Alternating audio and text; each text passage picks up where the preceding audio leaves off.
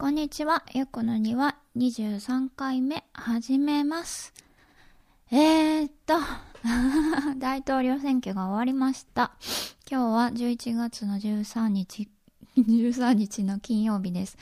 えーっと、もうね、結構忘れて、忘れてきちゃったので慌ててちょっと振り返っておこうかなと思って、今日、えー、録音してます。えっ、と、前回22回目のラジオでなんか、どういう雰囲気かなっていうことを話してたんですけど、あの、3日?投票日。いつも3日なんですけど、3日の朝になっていきなりなんかもう、こう、アメリカ中の人々の、こう、不安とか、期待とか、絶望とか、なんかこう、まあ主に不安が、ぐわーってこう、のしかかってくるような、まあ感じがして、あの、本当に、そういうものって見えないんだけど、ね、やっぱり感じるから、その、その前の日までは結構冷静だったと思うんですけど、あの、その日いきなりもうなんか起き上がれないみたいになっ、でもなんかあとそれとそのそわそわそわそわして、もうニュース、まだ投票始まってないのにニュースとか見たり、もうなんか全然落ち着かなくって、そうそう。で、あの、いつもお世話になってるツイッター上の友達になんかお話ししてもらったりとか、あと思い切りわーって走、りに行ったりして そしたらみんななんか走ってていつもその朝少しだけ走るんですけどそのいつもの3倍ぐらいの人がわーって走っててやっぱりみんなそわそわしてるなって思って自分だけじゃないなと思ってそれでちょっと落ち着いたんですけどそうそうあの当日えー、っと毎回選挙のその速報みたいなのが夜にあって、開票、なんて言うんだっけあれ、選挙速報みたいなね。あの、こう、いわゆるテレビ番組の、その、多分日本とあんま変わんないんですけど、どこどこの地域でどれが確定しましたみたいなのが入ってきて、面白いのはアメリカはその、国の中で3時間時差があるので、東からこう、選投票所が閉まったところから始まって、ずっと西の方に行って、で、あと大きいところは数えるのが遅かったりして。そうそうそう。で、それをなんかまあ、毎回4年ごとにそれをみんなが夜見てるっていう感じで、で、まあ大体朝方に結果が出るっていうセオリーっていうかそういう感じなんですけど、今回はもう出ないって分かってたんですけど、でもやっぱりちょっと見て、見ない、見ないでもよかったんだけど、やっぱりちょっと見てて、で、予想通り、その、投票、えっ、ー、と、今回は郵便で投票することができたのと、あと、州によっては、その、なんていうか、早期？期日前投票ができて、で、えっ、と、なんでだったかな？あ、トランプさんが、その、郵便は、あの、詐欺だ、詐欺だっていうか、不正があるだろうって言ってて、えっ、と、ずっと攻撃してたので、郵便ポスト取ったりとかして、あの、いろんな各地で運動してたので、あの、トランプさんの支持者の人たちは、えっ、ー、と、当日投票するのが多いだろうって言われてたんですね。で、3日開けるのはその、えっ、ー、と、当日の票から開けるっていうことだったから、まあ最初はそっちが増えるっていうのは分かってたんですよ、もう。で、後からバイデンさんの票が増えるだろうっていうのも全部知ってたけど、やっぱりでもなんかもう すごいそのテレビの、こう、チーズ、アメリカのチーズを見ながら赤と青がわーってなってるのを見てたら、やっぱり巻き込まれるっていうか、その、やうん、そうそう、すごい不安が。押し寄せてきてて、で、あその後、まあ普通に一応日常を送ってたんですけど、えー、っと、うちの夫とかは、あの、ニュースを一切見ないで 3日ぐらい過ごしてました。だから私もなんか、一人でニュース見て、こう、なんかジョークとか見て、でもなんか一緒に笑えないし寂しいなって思いながら、あのー、でもまあ、言っても私は外国人なので、そこまでストレスがないと思います。あの、アメリカ、ん自分の国のその政治ってやっぱりちょっと違うんですよね。いくらそこに住んでいようが、その自分の国であるっていうことって、こう、いろんな感情が入ってしまうものなんですよ。そうそうそう。私も日本のことだったらもうさらに輪をかけてわーってなってたと思うんですけど、なんか、やっぱりそこは、自分の国じゃないっていうところというか、その、私もやっぱりそこまで分かってるかと言われると分かってないし、そうそうそう。たかが何十年以下しか住んでないので、その、そうそうそう。っていうのもあるし、まあ、もちろんその、投票権がないので 賛成権がないので、あの、投票できないし、そうそう。でも、一言でもないみたいなね、すごい変な立場なんですけど、あの、なので彼の夫のそのストレスの方が高いなっていうのは、よくよく分かってて、私もそっとしてたんですけど、あのー、で、そうそうそう。で、一応その投票日が火曜日だったかな？で、まあ一応仕事に行き、それぞれの暮らしを続けていて、で、土曜日、7日の土曜日の朝になんか、えっと、ビーチに行って、もうすごいストレスだったから、こう、自然に ストレスを発散しに行って、まあなんか、はーってなって、ちょっとなんていうかな、やっと息ができたっていう感じで、えー、帰宅して、ご飯食べて、で、なんか、いつもお昼寝する前になんかこう、なんて言うんだろう、映画とか見ながら、お昼寝するんですけど、その、その時にふとこうニュースを見たら、あの、バイデンウォンってなってて、で、それでもう、あ、ビーチに行く前に夫も最終的にもう見るって言って、そうそうそう、あの、ニュース見たんですよ。そうそうそう。で、それで、わかったよって言って、言ったのと同時ぐらいに、あ、終わったってなった時に、その、窓の外から、うわーっていう、あの、ギャーみたいな すっごい歓声がもう、前庭も裏庭からもその、すごかったです。で、なんかみんななんか、わーってなってて、えっ、ー、と、こう、鍋とかを掴んで、そのカンカンカンカンってみんなが、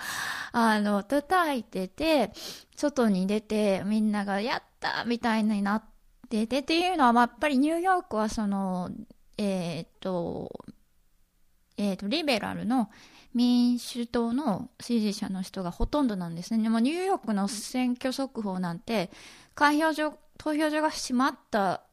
瞬間になんか、はい、あの、バイデン勝ちましたみたいな、誰も数えてないけども、そういう、絶対に勝つ州なんですね。そうそうそう。だからもうなんかみんなが、一緒に、その、民主党の勝利を、こう、わーって祝ってて、その私たちもわーって外に出てって、前庭のところに座って、向かい側に住んでるあの白人の家族も、隣に、隣の黒人のお姉さんたちも、右手の方の黒人のお兄さんたちも、あの、みんな外に出てて、なんか、わーやったね、みたいな 感じで、車はずっと、あの、なんだっけ、クラクション鳴らして、ブブブブブとか言って、あの、言ってるし、あと、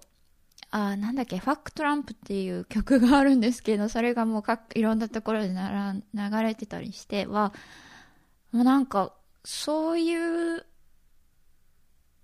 そういう、なんて言うんだろう、ニュースを、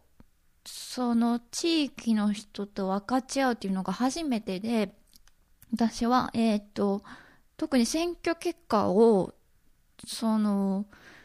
日本だと選挙はい確定しましたとか言って、その人たちの、支持者の人たちのところでは、万歳三唱みたいなね、あれ、あれしか知らないからなんかその普通の有権者の人たちがっていうか有権者じゃない私もそのこう街中でわーって言ってるのってすごく感動的であのー、うんなかなかこう味わえない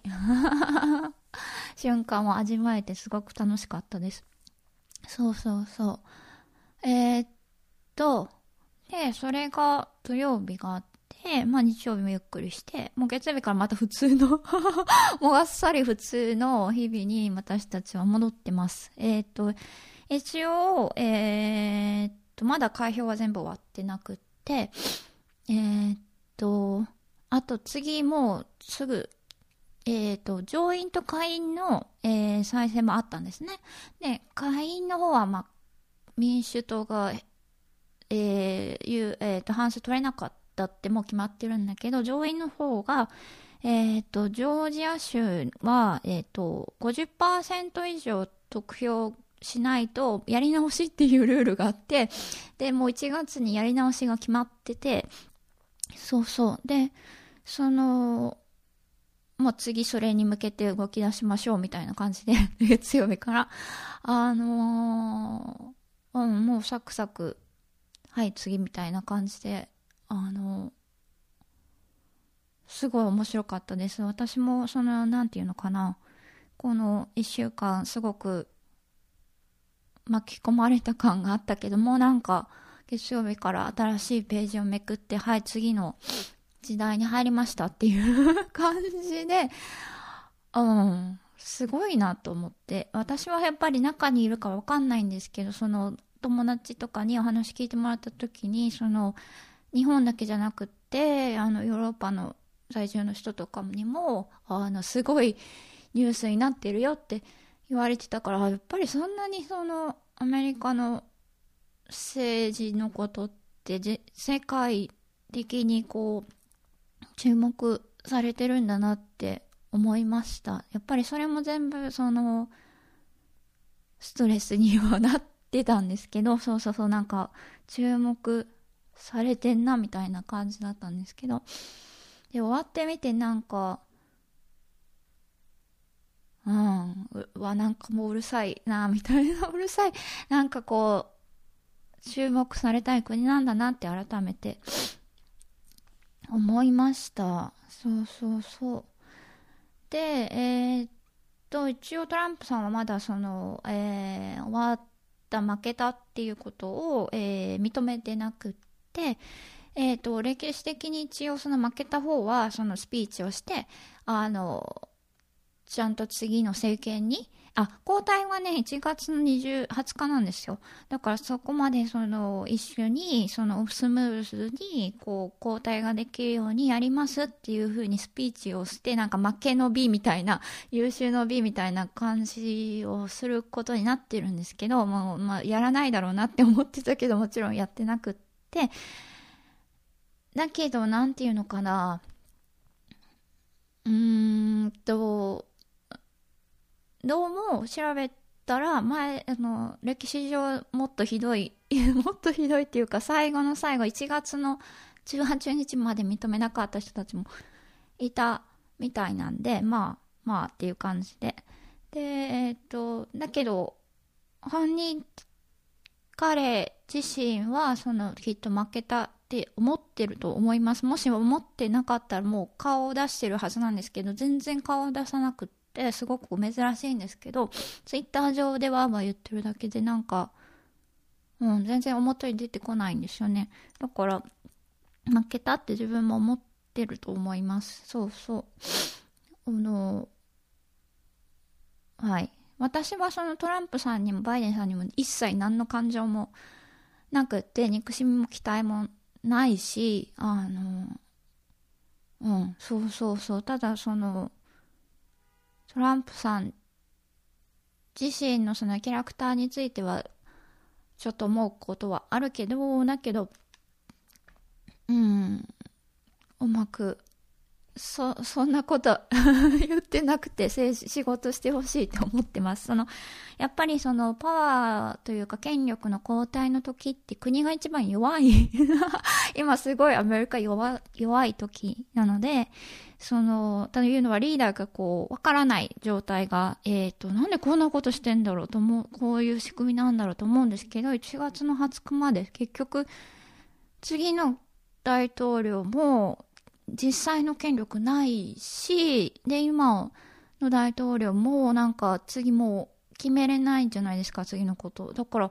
なんでこんなことそういう風にしたんだろうと思うんだけど、その2ヶ月間って結構大事っていうか、あの、アメリカアタックしたいなら今だよっていう感じの 時期なんですけど、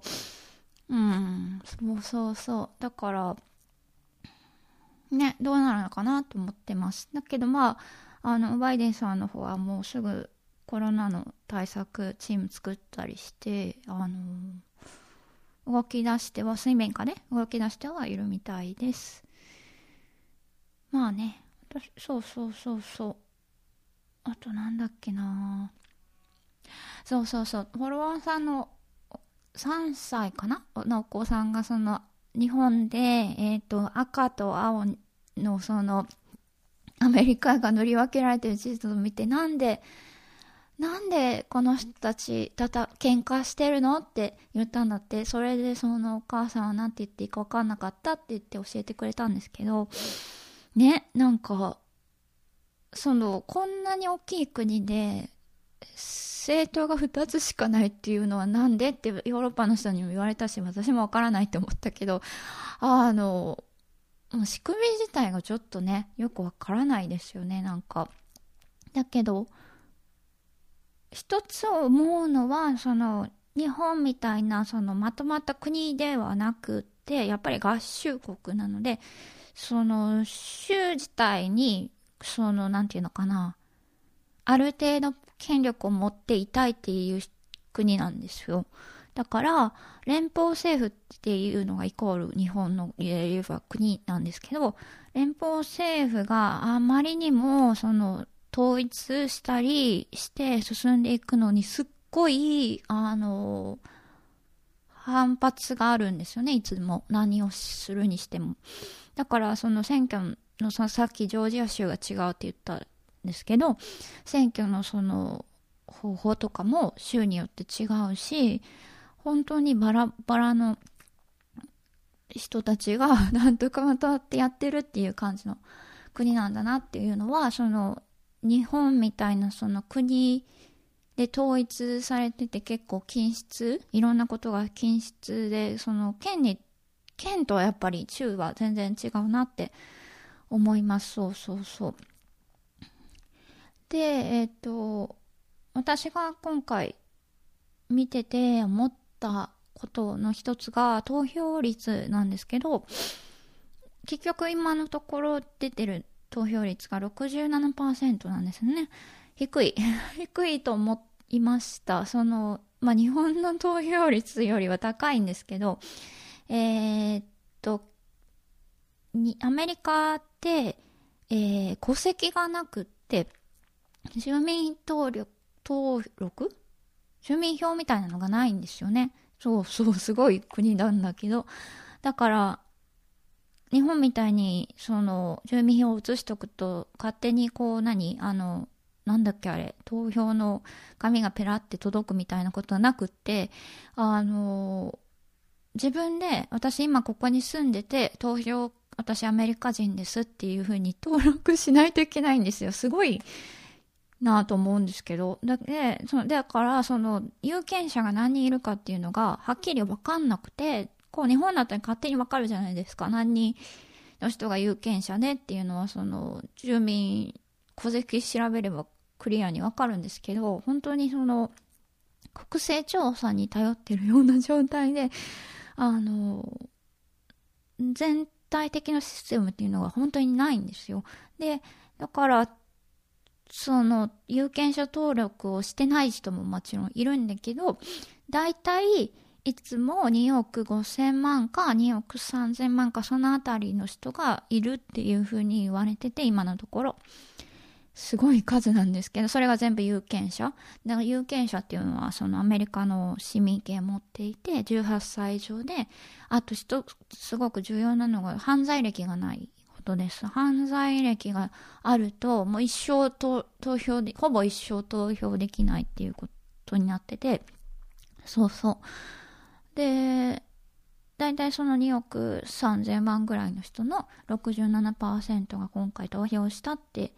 いうことなんですよね。で、それを計算すると、つまり3分の1が大体トランプさんに入れて、3分の1がバイデンさんに入れて、3分の1が投票してないっていう すごい。で、その3分の1って、2億5000万の3分の1って7500万人ですよ。すごい。もう国一つ分誰も投票してないっていうすごい状況が 生まれてて、で、で、それっても今までで一番投票率が高いっていう、そのコロナで減ったとかじゃなくって、今回一番高くて、トランプさんが4年前に、えー、当選した時は、4分の 1? 有権者の4分の1しか票を獲得してないんですね。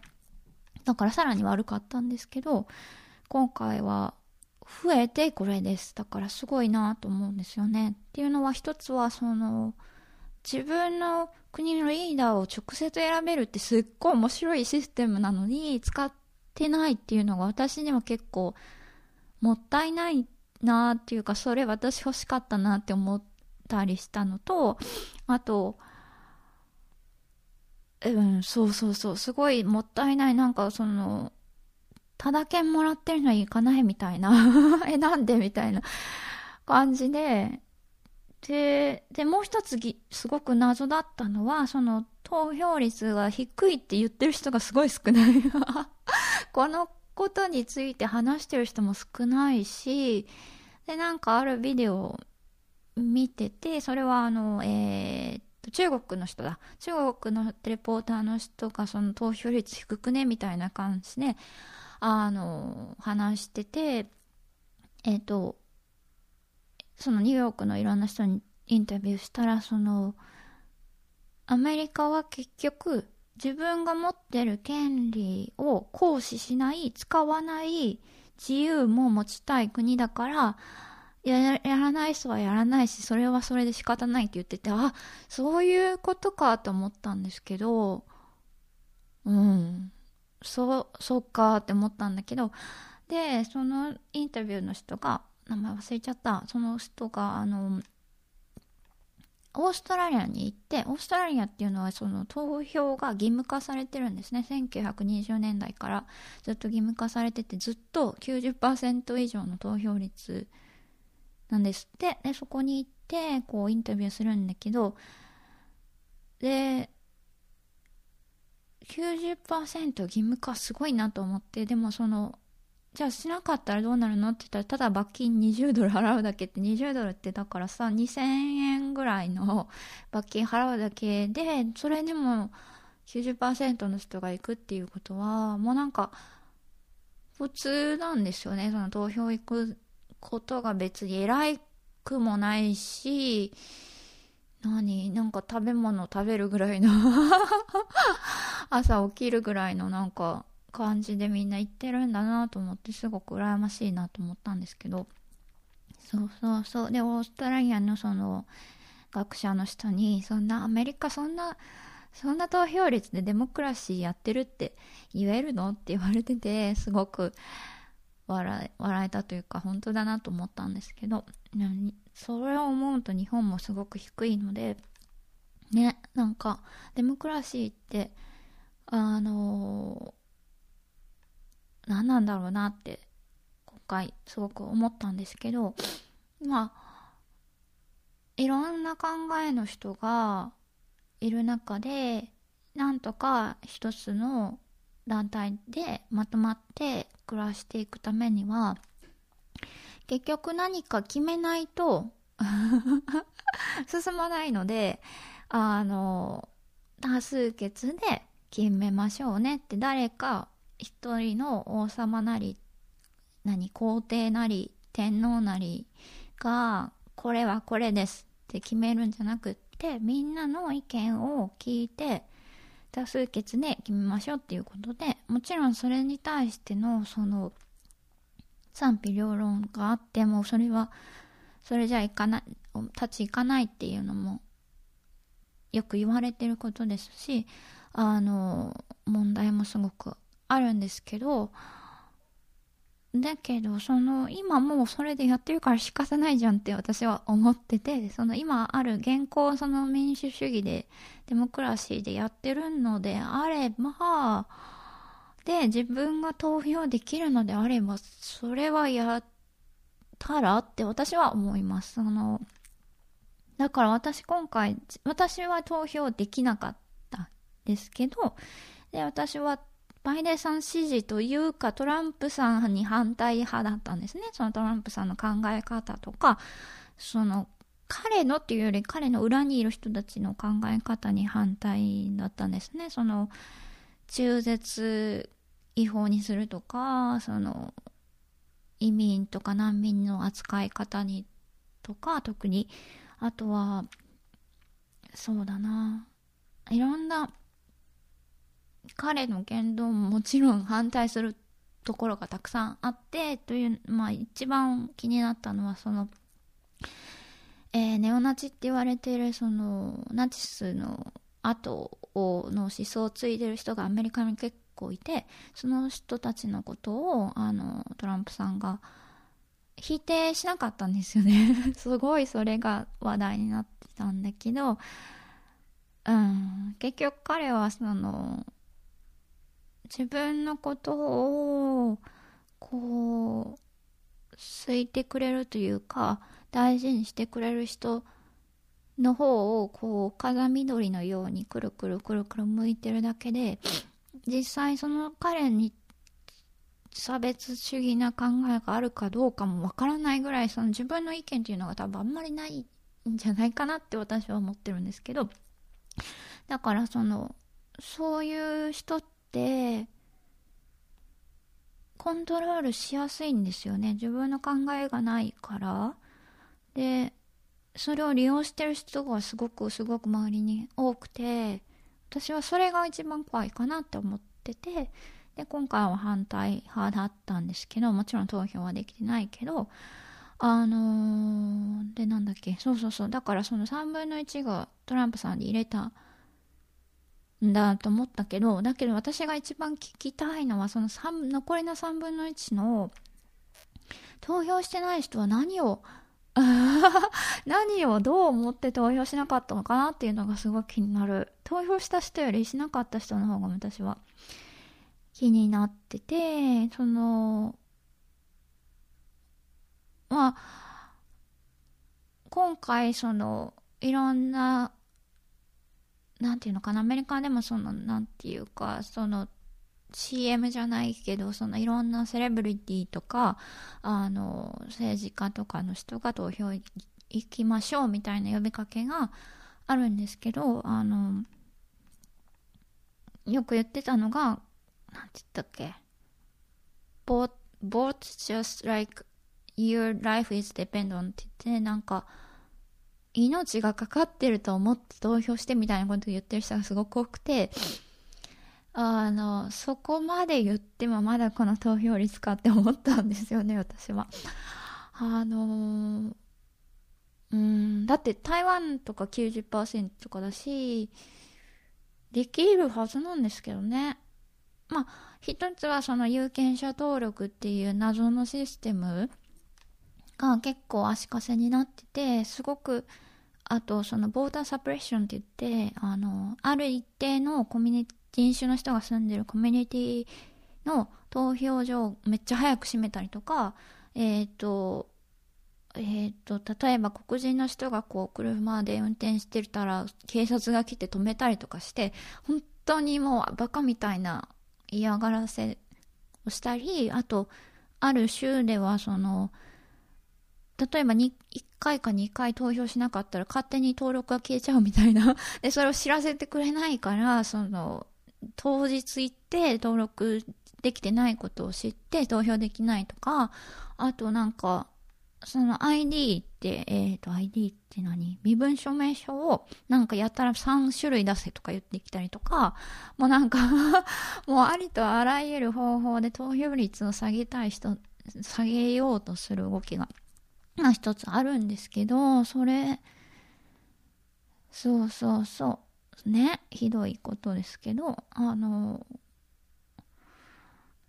それで投票できなかった人より多分投票しなかしないって決めてる人の方が多いんじゃないかなっていう気がしてて、うん、私はすごくそこが気になってます。うん。で、あとは、そうですね。あとはその、うん、人種でやっぱり投票、まあね、その辺はまあ、どっちがリベラルな人が多いとかどの世代がどうとかいうのはもちろんいろんなそのこう調査がこれからもっと始まるんだろうけどまあでも若い世代はすごい増えたそうです。それはすごくいいなと思いました。うん。あの18からかな？アメリカの人は、えー、18から投票できるので若い世代の人があとその子供とかティーネイジャーでその自分は投票できない子とかもその投票に行ってくださいみたいなことを言ったりとかしててすごくそういう動きはすごく嬉しいっていうかあの頼もしいなって思って見てました。あと個人的に嬉しかったのがそのカマラ・ハリスさんが副大統領になって初の女性ね、初の、えー、黒人の方で、初のインディアン、だから南アジアの人。えー、お母さんが南アジア、アジア、違う、ごめんなさい、インド人で、お父さんが、どこだっけ？なんかカリブのとこから来た黒人の人だったのかな？だから、両方とも移民の子供っていうことで、移民の、えー、2世かな？こっちではファーストジェネレーションって言うんですけど、そのファーストジェネレーションの人が、えー、っと、副大統領になったのも初めてね、すごい、すごいなって思うけど、今更って思うけど、それと、あと、あとなんだっけ、あとそうそうそう、女性が初めてだから、あの、えー、と、ファーストレイディって言いますよね、その大統領の奥さんのことを。だけど、ファーストジェントルマンって、そうそうそう、カマラ・ハリスのあのパートナーの人が今呼ばれてて、あ、ファーストじゃないや、セカンドか、副大統領だから。そうそうそう、すごい嬉しかった。なんか私、ファースト、ファーストレイディっていうことはすごい嫌いなんですよね。だから、あのー、次こそ、次の大統領はついに女性にならないかなって思ってるんですけど、ね、なんか、アメリカは意外とすごくその、えー、と、女性に対する圧迫というか、ガラスの天井って日本では多分言うと思うんですけど、意外と暑くて、そうそうそう、ヨーロッパとかに比べたらなんかね、全然少なくって。だけど今回その、カマラさんが通ったことと、あと、上院と下院両方にたくさん、たくさんその LGBTQ の方が入って、そうそう、あと、その辺がすごく嬉しかったです。あとそれから、先進的な考え方の人、プログレッシブって言うんですけど、人たちが今回また再選したりとかして、あの、良い、いいニュースはたくさん小さいところでありました。はい。それがすごく嬉しかったです。ニューヨークで2人ゲイの黒人の方が、えっ、ー、と、通って、そうそう、すごく嬉しかったです。はい。そんな感じで全部喋れたかなわかんない。もうなんかね、ほとんどもう忘れてきちゃってあのはい。そんな感じです。で、もうニューヨークはあっさり元通りっていう感じで、ちょっとまたコロナの数が増えてきてるので、あの、なんだったっけな、レストランの夜夜間営業が減ったのかな？なんか、うん。まあね、冬になって増えるって言われてたし、あとちょっとその、あの、決まった土曜日の7日の後をみんな外に出てわーってお祝いしてたからちょっと増えたんじゃないって思ってます。まあ仕方ないよね。うん。そんな感じの、えー、っと、大統領選挙の後日談でした。えー、っと、次は何について喋るか分かりませんけど、あ、えっ、ー、と、ジンのボリューム4の、えー、作業を始めてて、でもまだ募集してるので、もし興味のある人は送ってください。はい。じゃあ今日はこんなところで終わります。ありがとうございました。